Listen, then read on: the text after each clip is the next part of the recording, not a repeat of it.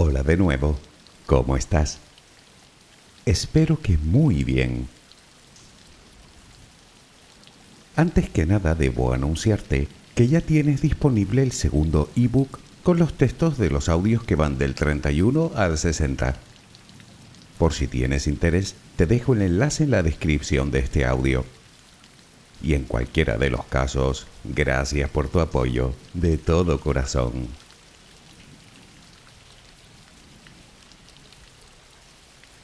¿Estamos solos en el universo?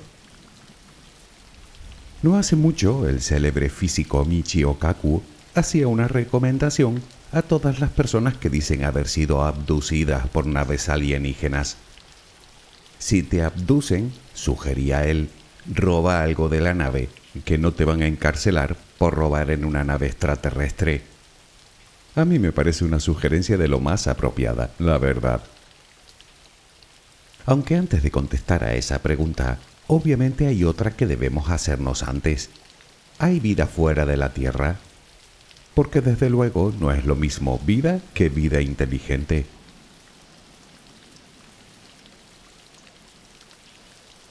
Hay que decir que en estos momentos, para la ciencia ambas preguntas no se responden con un sí o con un no, sino con un aún no lo sabemos. Ahora mismo no existe una prueba empírica, irrefutable y definitiva que pueda aclarar ninguna de las dos cuestiones, más allá de estimaciones, imágenes borrosas, testimonios y teorías de la conspiración, como por ejemplo justificar la existencia de aliens simplemente porque no nos cabe en la cabeza que las pirámides las hicieran los humanos. De hecho, sí, fueron diseñadas y construidas por personas. Y mira por dónde, de eso sí que existen pruebas. Algún día hablaremos de ellas, de las pirámides. Pero a lo que vamos, veamos qué nos dice la ciencia con respecto al tema de hoy. Relajemos primero cuerpo y mente. Adquiere la posición que prefieras para dormir. Lo importante es que estés cómoda o cómodo. Puede que no encuentres esa posición ahora. En ese caso, ponte boca arriba, con las manos a los costados y las piernas ligeramente separadas. Relaja los párpados. Intenta que no haya tensión en ellos. Primero realizaremos dos o tres respiraciones profundas, tomando el aire por la nariz y soltándolo por la boca. Hincha los pulmones y vacíalos. Inspira y suéltalo.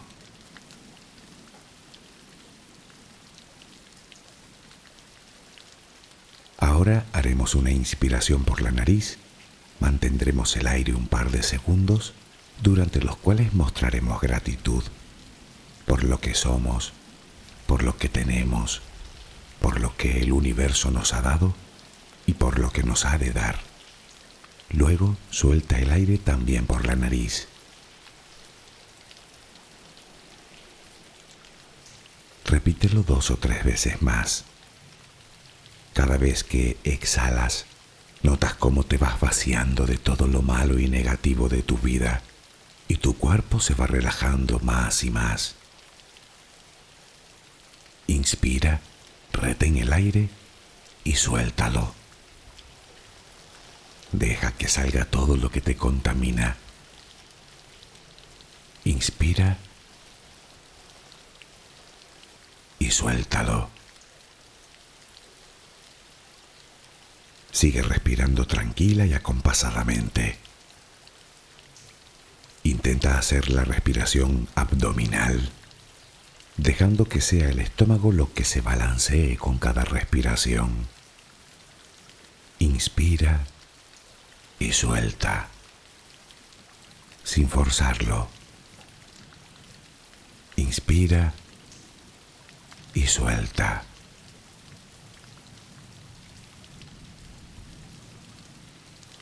Ahora piensa en tus pies, apoyados sobre la cama Notas cómo se van relajando cada vez más. El pie derecho, el pie izquierdo. Ambos quedan totalmente relajados. Centra tu atención en las piernas, desde los tobillos hasta los muslos. Siente como todos los músculos se van relajando.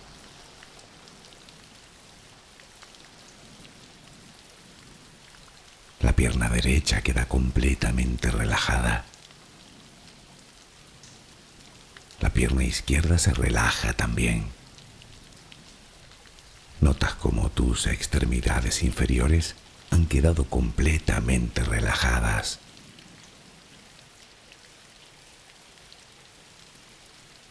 Conciencia de tu cadera. Nota cómo se va relajando también. Se relajan los glúteos. Notas el peso de toda la zona.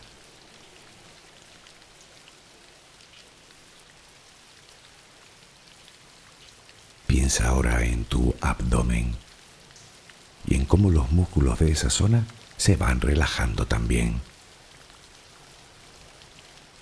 Nota el alivio con cada exhalación.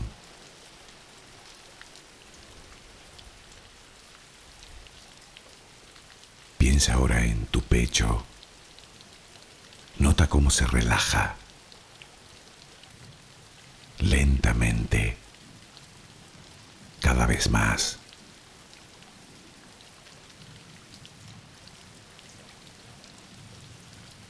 Centra tu pensamiento ahora en tu espalda y en todos los músculos que la cubren,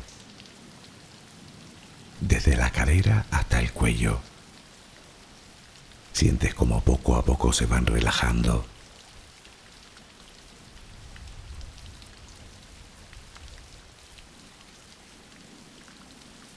percibes como los hombros también se relajan.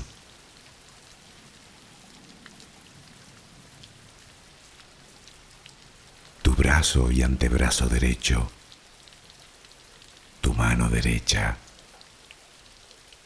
los dedos de esa mano. Nota el peso en su conjunto.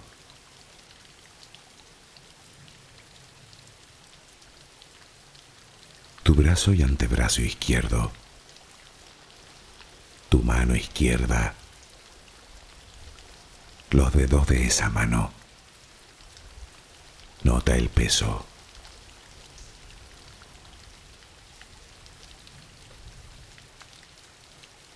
Dirige ahora tu atención al cuello. Piensa en él.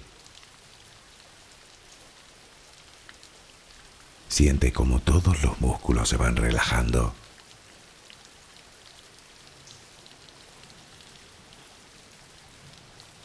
Tu mandíbula. Tus mejillas. Tus párpados. Tu frente.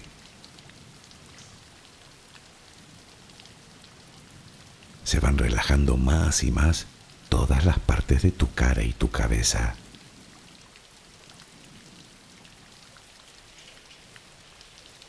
A cada instante sientes como tu cuerpo se va relajando más y más.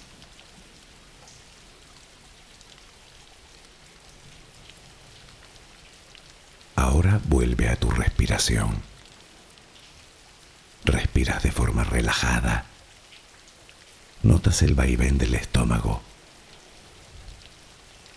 Cada vez que exhalas, te notas más relajada o relajado.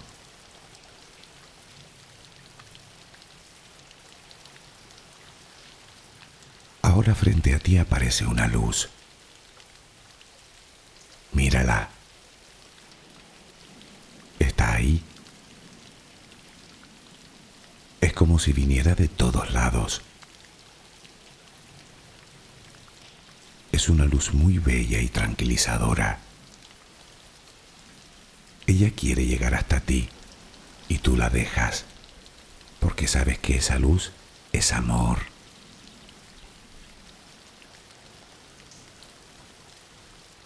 Notas cómo impregna cada parte de ti. Notas cómo atraviesa tu piel y comienza a llenarte por dentro. Sientes cómo te va llenando de paz, cómo te va llenando de tranquilidad, cómo te va llenando de amor.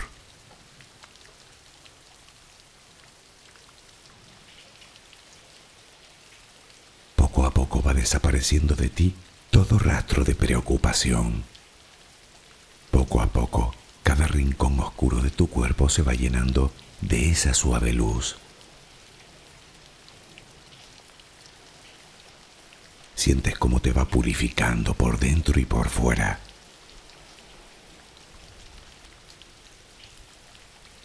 Tomas conciencia de que todo lo que hay en tu interior es serenidad y que ahora mismo no hay nada que temer, porque nada hay que pueda perturbarte.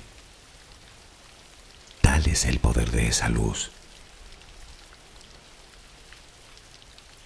la energía más poderosa del universo entra y sale de ti, te inunda, te protege, te enriquece, te purifica. Intenta permanecer en esa sensación de paz, en ese baño de luz. Solo respira serenamente.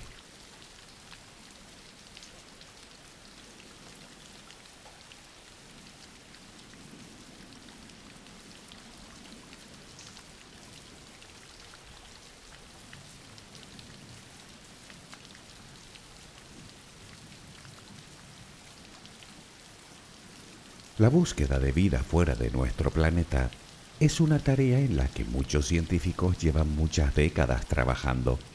Además se trata de una de las cuestiones más controvertidas de la ciencia, sobre todo porque la única vida que conocemos es la que habita en nuestro planeta, toda ella basada en el carbono y con unos patrones muy bien definidos en cuanto a genética y metabolismo. Así que no tenemos con qué comparar. No obstante, también debemos destacar que el carbono, al menos en teoría, se considera el elemento más versátil para servir de base sobre la que formar moléculas orgánicas, por lo que cabe la posibilidad de que la vida en otros lugares esté basada también en el carbono. De hecho, el elemento más parecido es el silicio. Por eso se especula también sobre la existencia de vida basada en este elemento. Por lo tanto, la pregunta sería, si esa vida existiera, vida basada en el silicio, ¿sabríamos identificarla si la encontráramos?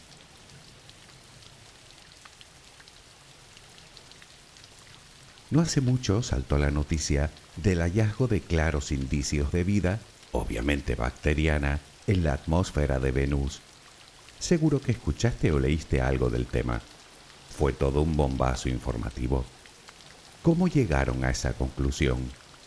pues a través de una rama de la ciencia llamada espectroscopia, que es el estudio de la interacción de la luz, o mejor dicho, de la radiación electromagnética y la materia. Verás, la luz contiene, como sabes, energía, pero también contiene información sobre su fuente. Por ejemplo, sabemos con certeza la composición del Sol y del resto de estrellas analizando la luz que recibimos de ellas. Bien, lo mismo sucede con el resto de cuerpos celestes, como por ejemplo la atmósfera de un planeta.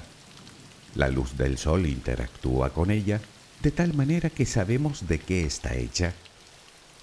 Pues bien, resulta que analizando la luz procedente de la atmósfera de Venus, se ha encontrado una sustancia llamada fosfina o fosfano, una molécula formada por un átomo de fósforo y tres átomos de hidrógeno, que en la Tierra se asocia a la existencia de vida, pues ya ha sido encontrada en diversos microbios de nuestro planeta. Pero, ¿Significa eso que hay vida en Venus?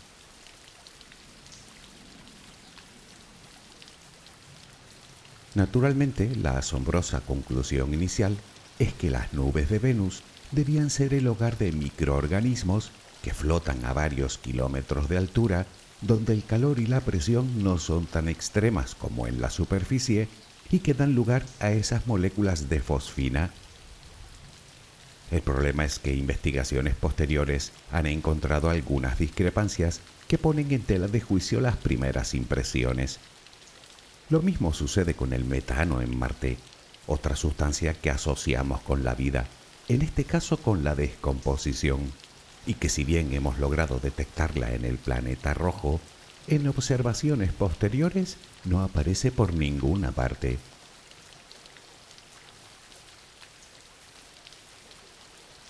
A este tipo de sustancias los científicos las llaman biofirmas o biomarcadores. Una biofirma es cualquier sustancia, objeto o patrón cuyo origen requiere la presencia de vida, por ejemplo el oxígeno, que en la Tierra es producto de organismos fotosintéticos, o el metano, o la fosfina, o determinadas moléculas orgánicas complejas. En realidad se cuentan casi mil biofirmas distintas posibles, pero claro, hablamos de la vida que conocemos. Por otro lado, muchas de esas biofirmas pueden haber sido producidas por procesos geológicos y ambientales, es decir, por procesos abióticos. Por lo tanto, pueden ser pistas, pero desde luego no definitivas para poder aseverar que existe vida en un lugar concreto. Pensemos por ejemplo en el oxígeno. Un planeta con una atmósfera que contenga oxígeno podría no contener vida. Y un planeta con una atmósfera sin oxígeno podría estar repleto de ella.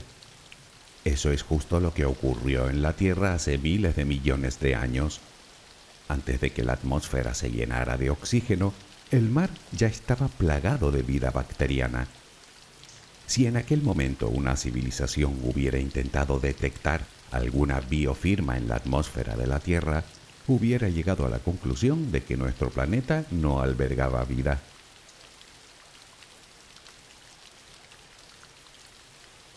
Bueno, pues eso es lo que buscan los científicos, biofirmas.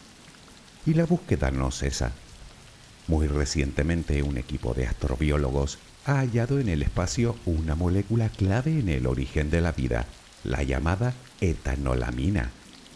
Dicha molécula contiene precisamente los cuatro elementos químicos fundamentales para la vida, precisamente los únicos cuatro componentes que se encuentran en todos los seres vivos que conocemos, oxígeno, carbono, hidrógeno y nitrógeno. Se trata de una molécula que forma parte de un grupo mayor que componen las membranas celulares.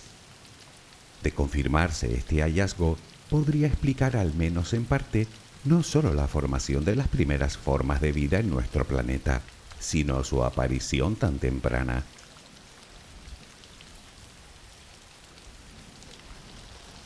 Y es que si nos remitimos a la Tierra, se ha encontrado indicios de actividad biológica con más de 3.800 millones de años de antigüedad, cuando la Tierra no era más que un páramo ardiente, sometida a un bombardeo constante de enormes meteoritos capaces de arrasar un planeta entero. Esto confirma que la vida tuvo un inicio en nuestro planeta en unas condiciones muy difíciles, e incluso que pudo haber sido destruida varias veces antes de asentarse definitivamente, lo cual indica que no sería un disparate encontrar formas biológicas en otros lugares del sistema solar y no solo en la atmósfera de Venus o en Marte, sino en diversas lunas como Europa, Titán o Encelado, todas ellas con condiciones parecidas a las de la Tierra en sus inicios.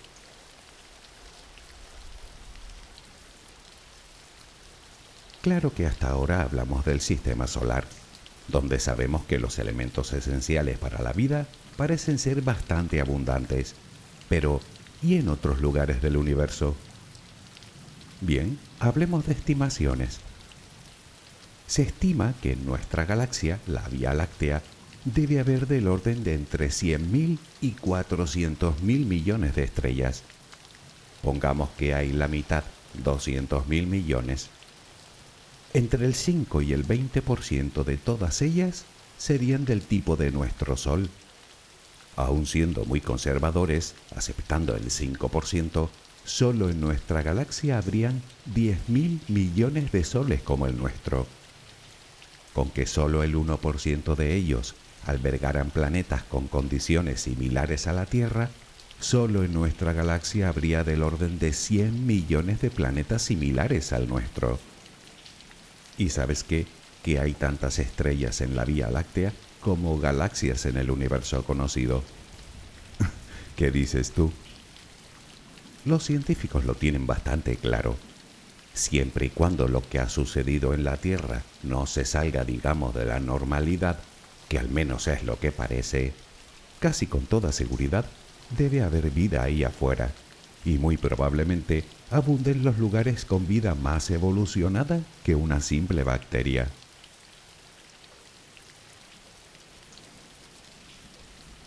Al menos de momento, todo apunta a que la vida podría ser un fenómeno inevitable en el universo, en el momento en el que se dan las condiciones apropiadas para su desarrollo unas condiciones que por cierto no necesitan ser tan benignas como pensábamos al principio. Ahora bien, ¿y qué hay de la inteligencia? Ahí la cosa cambia. Reflexionemos sobre nosotros.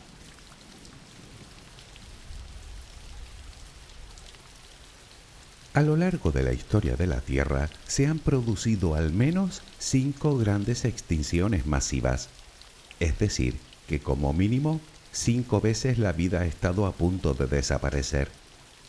La última tuvo lugar hace unos 65 millones de años, cuando un meteorito impactó contra nuestro planeta, haciendo desaparecer no solo a los dinosaurios, sino a todos los animales mayores que un perro. Pues resulta que gracias a esa catástrofe, los mamíferos pudieron prosperar, entre ellos los primates, que más tarde darían lugar a los simios y estos a los homínidos. Quiero decir que nosotros, los seres humanos, somos el producto de una serie de adaptaciones, casualidades y cataclismos geológicos y cosmológicos sin los cuales probablemente no hubiéramos evolucionado. Una de esas casualidades la tenemos en la distancia de nuestro planeta a su estrella, el Sol, que posibilita una temperatura tal que mantiene el agua líquida. O en Sella, el planeta del tamaño de Marte que chocó contra el nuestro en los albores del sistema solar y que dio como resultado a la Luna, ralentizando y estabilizando el movimiento de rotación de la Tierra. O erupciones volcánicas de cientos de miles de años, o drásticos cambios climáticos. Pues nosotros somos el resultado de todo eso.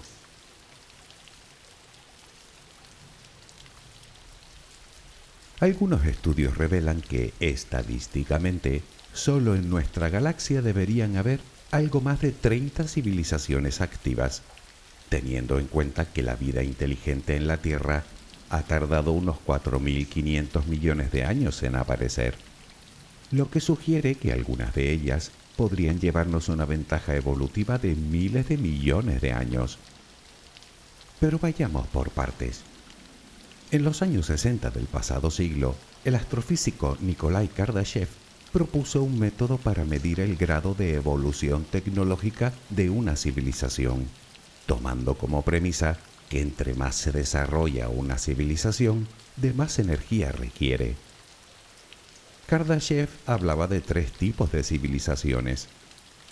La civilización del tipo 1 sería una especie que habría logrado aprovechar toda la energía disponible de su planeta, desde la energía eólica, la marina, la geológica.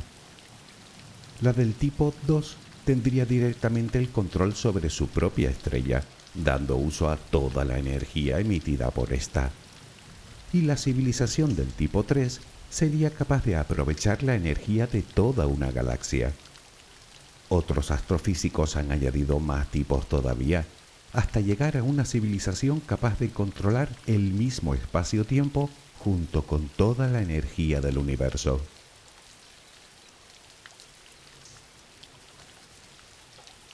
Por lo que sabemos hoy en día, este tipo de civilizaciones son solo teóricas.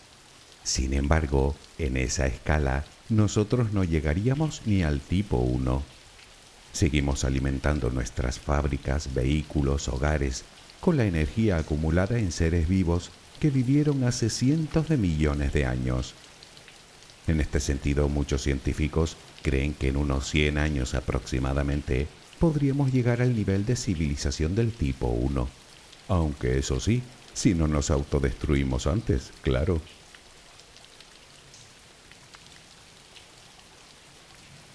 Pero demos por bueno el dato de 30 civilizaciones en nuestra galaxia.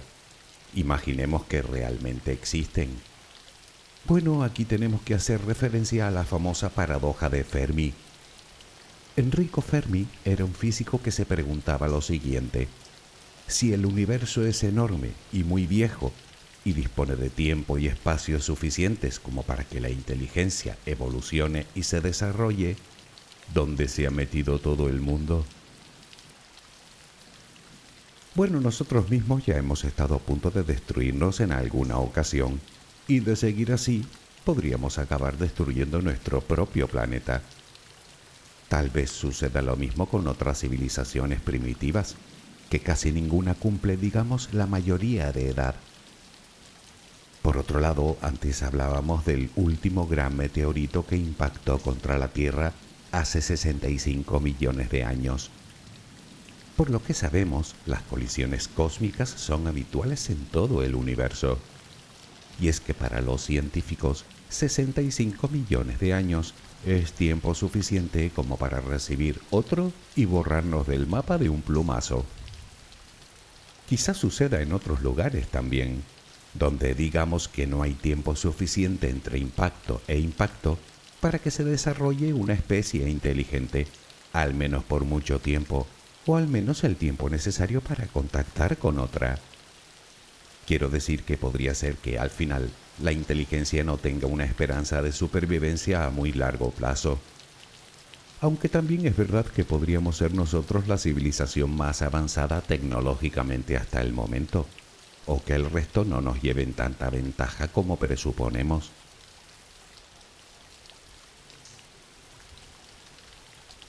Pero ahí no acaban los motivos de por qué tal vez aún no hayamos contactado con nadie. Hay que tener en cuenta que, de ser cierto el dato de esas 30 civilizaciones, éstas estarían separadas por unos 17.000 años luz de media una distancia que difícilmente posibilitaría una comunicación bidireccional entre ellas.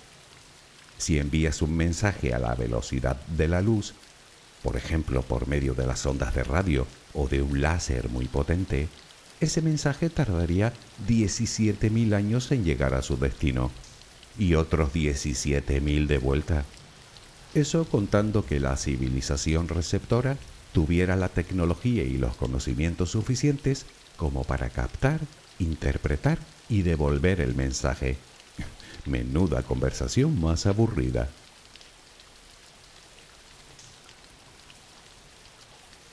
Precisamente en esto se basa la búsqueda de vida inteligente.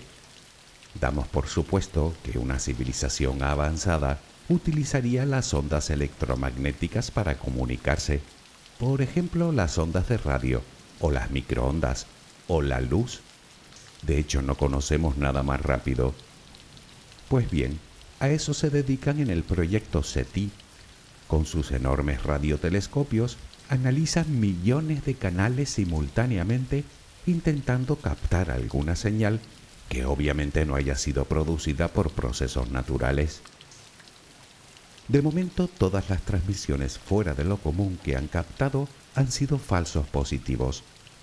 No obstante, según los responsables del proyecto, en unos 25 o 30 años deberíamos recibir la primera señal alienígena. Aunque pensando yo, nos queda otro motivo por el que aún no han contactado con nosotros de existir esas otras civilizaciones, y es que simplemente podrían no querer contactar con una especie tan primitiva y destructiva como la nuestra, lo cual visto lo visto, tal vez yo actuaría igual.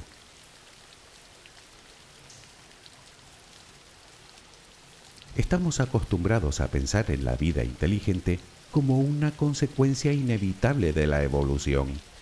Pero, ¿y si no lo es? ¿Y si somos los únicos, al menos en esta galaxia?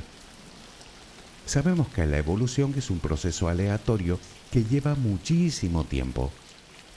En nuestro planeta, sin ir más lejos, la fotosíntesis tardó 1.500 millones de años en evolucionar desde que se formó la Tierra las células complejas más de 2.500 millones de años, las formas de vida complejas como animales 4.000 millones de años. Y la inteligencia nada menos que 4.500 millones de años. Estos periodos de tiempo tan largos nos hacen pensar que tal vez la vida puede ser muy habitual o como decíamos antes, inevitable, pero también que la inteligencia podría ser un fenómeno increíblemente improbable.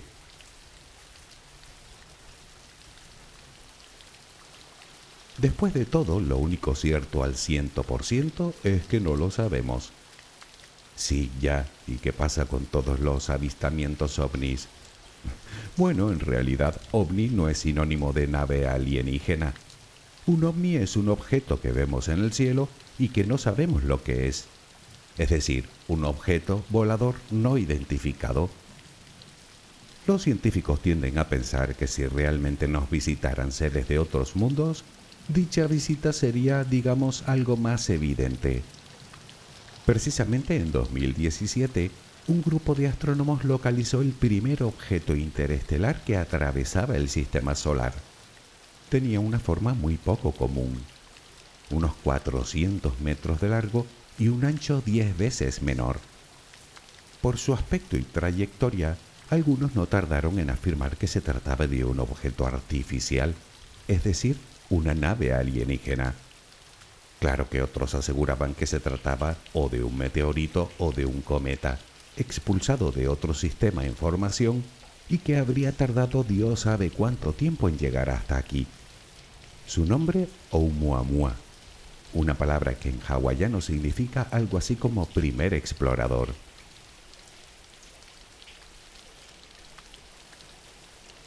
¿Estamos solos? ¿Quién lo sabe?